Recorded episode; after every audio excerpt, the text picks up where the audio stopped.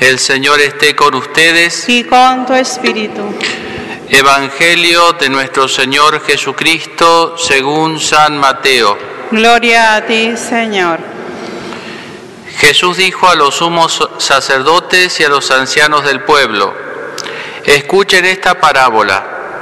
Un hombre poseía una tierra y allí plantó una viña, la cercó, cavó un lagar y construyó una torre de vigilancia. Después la arrendó a unos viñadores y se fue al extranjero.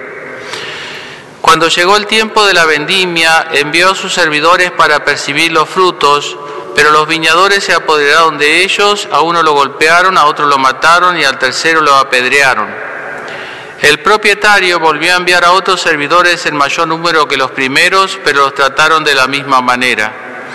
Finalmente les envió a su propio hijo pensando, respetarán a mi hijo, pero al verlo los viñadores se dijeron, este es el heredero, vamos a matarlo para quedarnos con su herencia. Y apoderándose de él lo arrojaron fuera de la viña y lo mataron. Cuando vuelva el dueño, ¿qué les parece que hará con aquellos viñadores? Le respondieron, acabará con esos miserables y arrendará la viña a otros que les entregarán el fruto a su debido tiempo. Jesús agregó, ¿no han leído nunca las escrituras la piedra que los constructores rechazaron ha llegado a ser la piedra angular? Esta es la obra del Señor admirable a nuestros ojos.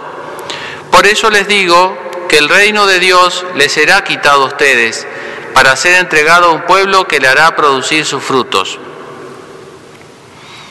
Los sumos sacerdotes y los fariseos al oír estas parábolas comprendieron que se refería a ellos. Entonces buscaron el modo de detenerlo, pero temían a la multitud que lo consideraba un profeta. Palabra del Señor. Gloria a ti, Señor Jesús.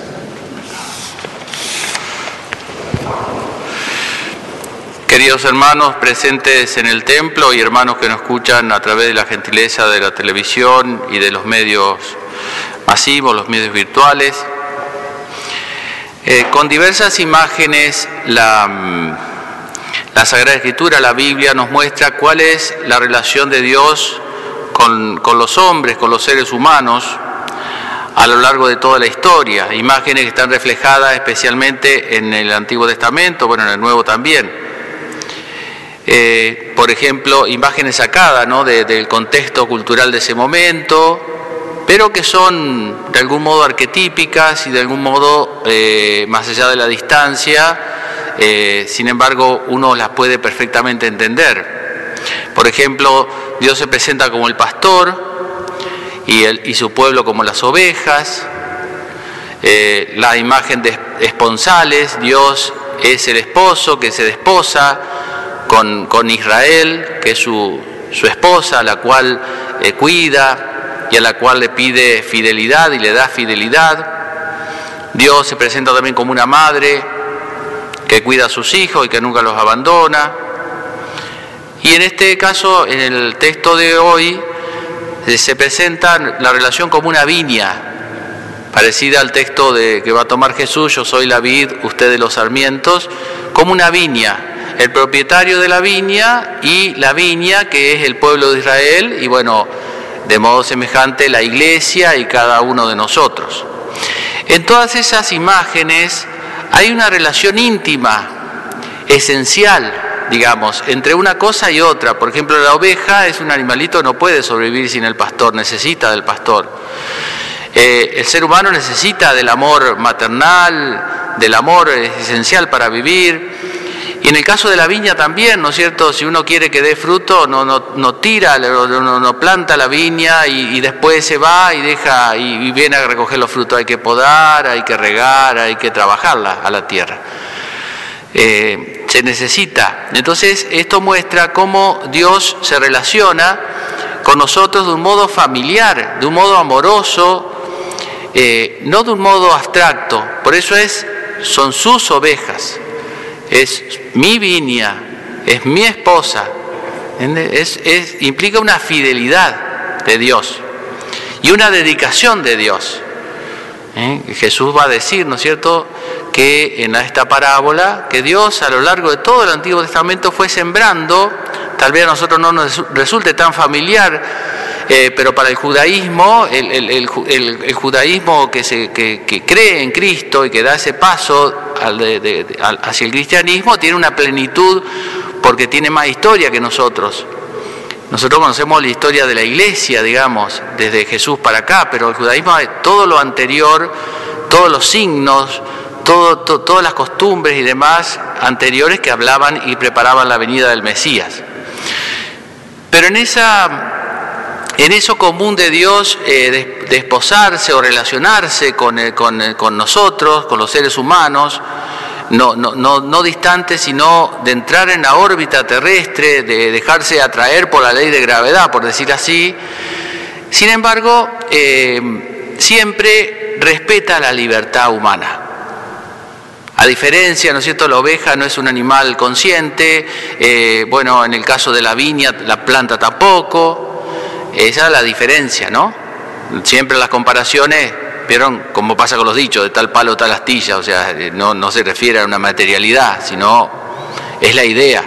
Bueno, aquí también, ¿no? Eh, digamos, siempre Dios respeta la libertad y pide a cambio una reciprocidad. Si Él ama, y si Él es fiel, quiere fidelidad.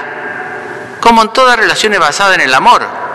Pero necesita reciprocidad. Dos amigos, esposo, esposa, hijos, padre. Tiene que haber reciprocidad, si no el amor se estanca. Ese es el, digamos, el, circuito del agua, ¿no? Que tiene que haber reciprocidad. Pero la deja libremente a eso. Eso tienen en común todas estas imágenes. ¿Qué tiene en particular? Bueno, no vamos a decir cada una de ellas porque, digamos, este, en algún momento no tenemos que, ir a cenar. ¿Eh? Pero, este, mm, ¿qué tiene en particular esta de hoy, de la viña? Cada una tiene una particularidad, ¿no? ¿Qué, qué acento tiene? Mm, dos fundamentales, me parece. Uno es que Dios es el dueño de esta propiedad de esta viña que es la iglesia, de esta viña que somos nosotros, que es nuestra vida, que es la familia, que es, bueno, así, en distintas esferas. Eh, pero ese dueño eh, tiene administradores, tiene quien le trabaje la viña, responsables de la viña. O sea, dio al dueño de mi vida, pero me lo dio a mí y yo soy responsable de mi vida. Eh, eh, dio el dueño de la iglesia y, digamos y nos la regaló, bueno, el responsable es la jerarquía, la iglesia. Dios es el dueño de los hijos, pero le dio a los padres la responsabilidad de, trabajar y de, y de, podar y de regar y de etcétera, ¿no? De sacar buenos frutos. ¿no? nos dio la responsabilidad. Esa es la primera idea que podemos decir. Y la segunda es que de la viña uno que quiere quiere que dé fruto. ¿Eh? Digamos, un árbol que no quiere que dé sombra y listo, nada más. Pero la viña no es para dar sombra ni de adorno, sino si una viña no da uva, eh, es, es, una cosa inservible, digamos. La idea es que dé fruto.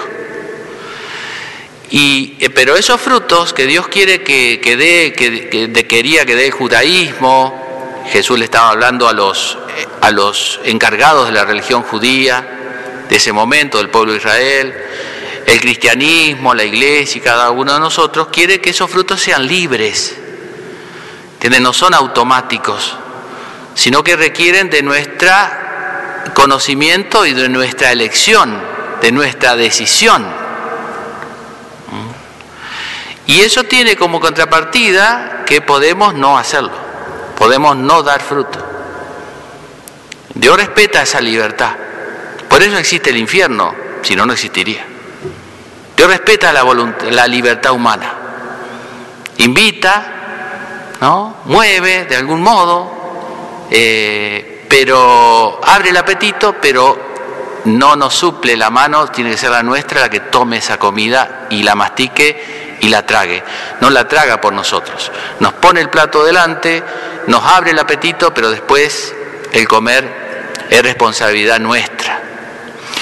Y es todo un tema histórico ver cómo el pueblo de Israel que es lo que Jesús le echa en cara a, digamos, a los que tenía delante, a los sumos sacerdotes y a los ancianos.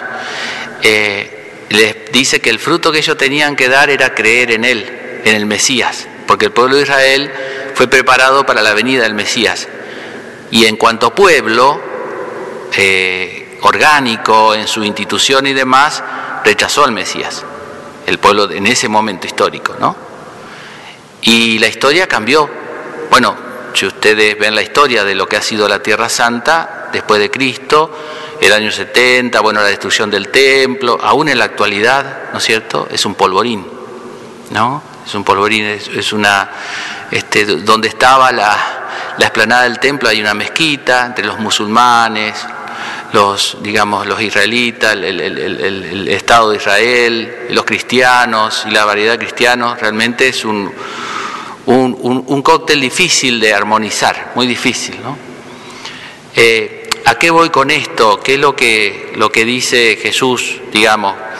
Eh, que no es lo mismo dar buenos frutos que no dar buenos frutos. Que como nosotros somos responsables de nuestra vida, las eh, las malas acciones que realizamos individualmente o en cuanto pueblo o en cuanto ciudad o en cuanto nación, etcétera, no son impunes, tienen sus consecuencias. Las sociales, consecuencias sociales, las personales, tienen un impacto ambiental. Y entonces uno dice, entonces, pero Dios castiga, no, mire, yo le voy a decir lo que yo entiendo por el castigo de Dios. Dejemos a lo que Dios haga, pregúntenselo a Él, no, no a mí porque yo no. Pero yo le voy a decir lo que, lo que sí consiste el castigo. El castigo consiste en la mala acción que nosotros realizamos. A ver, supongamos que, que viene nuestro padre y nos dice, no, no, no toque esa vela porque te va a quemar. Entonces uno, testarudo, a ver qué se siente, entonces va y mete el dedo en la llama. Se quema. ¿no? Ahora yo le pregunto, ¿esa quemadura es castigo de mi padre? ¿Él es el responsable? Yo le puedo decir, ¿por qué me quemaste? ¿Por qué me ardiste? ¿Por qué me haces arder? No, viene, eso es consecuencia de tus actos. Eso es el castigo de Dios, entre comillas. O sea que no es algo tanto. Después Puede venir una cachetada o no, pero eso ya es otro cantar. Pero yo digo, las malas acciones que nosotros realizamos como personas y como sociedad, no es que no tengan perdón, ¿no? pero tienen sus consecuencias, ¿no es cierto? Y eso a veces nos hace sufrir más que los problemas económicos. Bueno, en el fondo los problemas económicos son malas acciones, ¿entienden? Eh, hay problemas morales detrás de los problemas económicos. Bueno, el, tema es que eh, es, eh, el fruto que uno dé no es lo mismo dar un fruto que otro. Estamos llamados entonces a siempre dar fruto ¿eh? con la ayuda de Dios. A veces será no pecar, no hacer el mal. A veces porque somos débiles y somos pecadores, cometemos un pecado, será el fruto será arrepentirnos y levantarnos y creer en el perdón de Dios y dejarnos sanar. Pero hay distintos frutos, distintos frutos según nuestro estado espiritual, distintos frutos según las edades de la vida, distintos frutos según los climas interiores que cada uno viva, sea primavera, sea que uno espiritualmente esté en otoño, en invierno, siempre tiene que dar fruto, no siempre el mismo fruto. Vieron cómo pasa en la naturaleza. En la primavera se da un fruto. Y en invierno, cuando los árboles perdieron las hojas, y, uno dice, ¿qué fruto da? Y también hay que dar fruto. ¿Saben cuál es el fruto del árbol en, invierno? Mantenerse vivo. Ese es un fruto. Lo mismo pasa en nuestra vida cristiana, cuando nos va bien, cuando el, el, fruto es la gratitud, agradecer a Dios, o la época de juventud, uno tiene toda la energía, pero cuando viene la enfermedad, la cruz o los achaques, los años, las cruces, y ahí que ya no hay que dar más fruto. Sí, hay que seguir dando fruto. Manteniéndose vivo, manteniendo la alegría, manteniendo el buen humor, manteniendo la confianza, dejándose ayudar. etcétera, etcétera, etcétera. ¿no? Siempre se puede dar fruto. Alguno te postrado en una cama. Si uno le sabe buscar la vuelta, siempre puede dar algún fruto. ¿eh? No será, ya digo, siempre tenemos que dar fruto, pero no siempre el mismo fruto. Eso dependerá de los climas, de las edades, de las circunstancias. Pero propongámonos siempre dar fruto. El texto de hoy decía eh, que Dios invierte en su viña y esperó equidad y en cambio hubo fusión de sangre y esperó justicia y hay gritos de angustia. Es bueno decir cuando nos toca vivir alguna circunstancia difícil, ¿qué espera Dios de nosotros? Nosotros esperamos muchas veces de Dios, pero a veces hay que preguntarse al revés. ¿Qué espera Dios de nosotros? Por supuesto, Dios no espera el perfeccionismo que nosotros a veces nos proponemos, porque Dios nos conoce, sabe que somos de carne y hueso. No espera que seamos impecables, porque Dios es el que más conoce nuestros límites. Pero ¿qué espera Dios de nosotros? Por eso en estos tiempos que uno dice con toda la pandemia y todas estas malarias que nos han agarrado, este, de, todo tipo, es bueno preguntarse, pues si no uno se resigna a que bueno, no, lo vamos a, este año lo vamos a empaquetar, lo vamos a borrar del calendario y no se puede. También hay que aprender a vivir, eh, en todos los terrenos hay que andar. No se puede parar el auto y decir, no, acá no avanzo porque hay... No, hay que andar, se andará más despacio en el barro que en la ruta pavimentada, pero hay que seguir avanzando.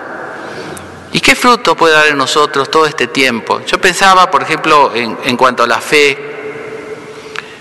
un fruto, nos dice, bueno, que estar sentados allí, cuando no es obligación venir a misa, es un fruto pipí cucú, diríamos, ¿no? ¿Entiendes? Porque cuando uno, cuando no es costumbre, porque ahora vieron para venir a misa, para estar sentado aquí en el templo, o las personas que nos escuchan a través de los medios que no pueden participar, los que pueden participar, dejémoslo capítulo, pero los que no pueden participar físicamente, también para elegir estar allí sentados en su casa, ¿no?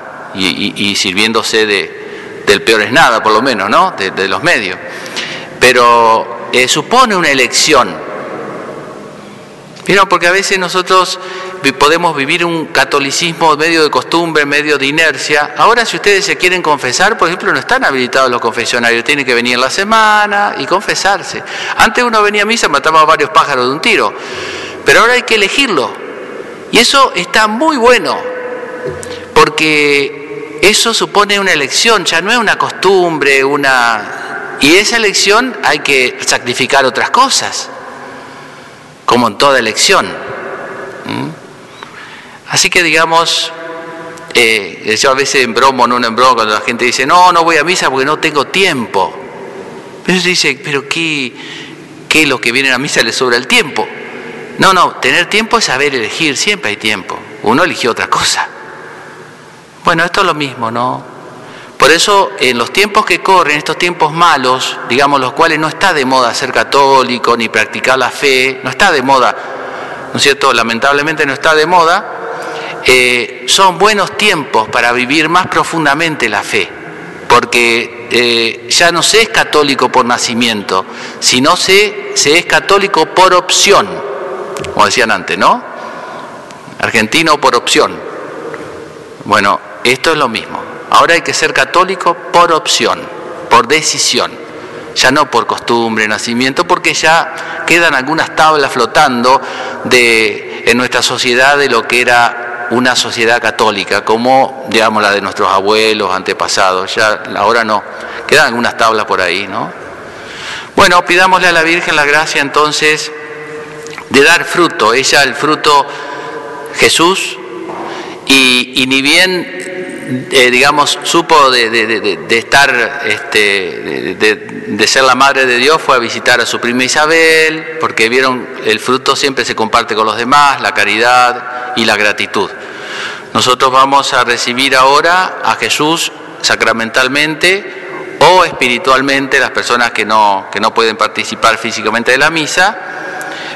Y bueno, imagínense que, que lo que recibimos, que la comunión es como una semilla que tiene que germinar en nosotros y dar fruto duradero. ¿eh? Que la Virgen nos conceda esa gracia.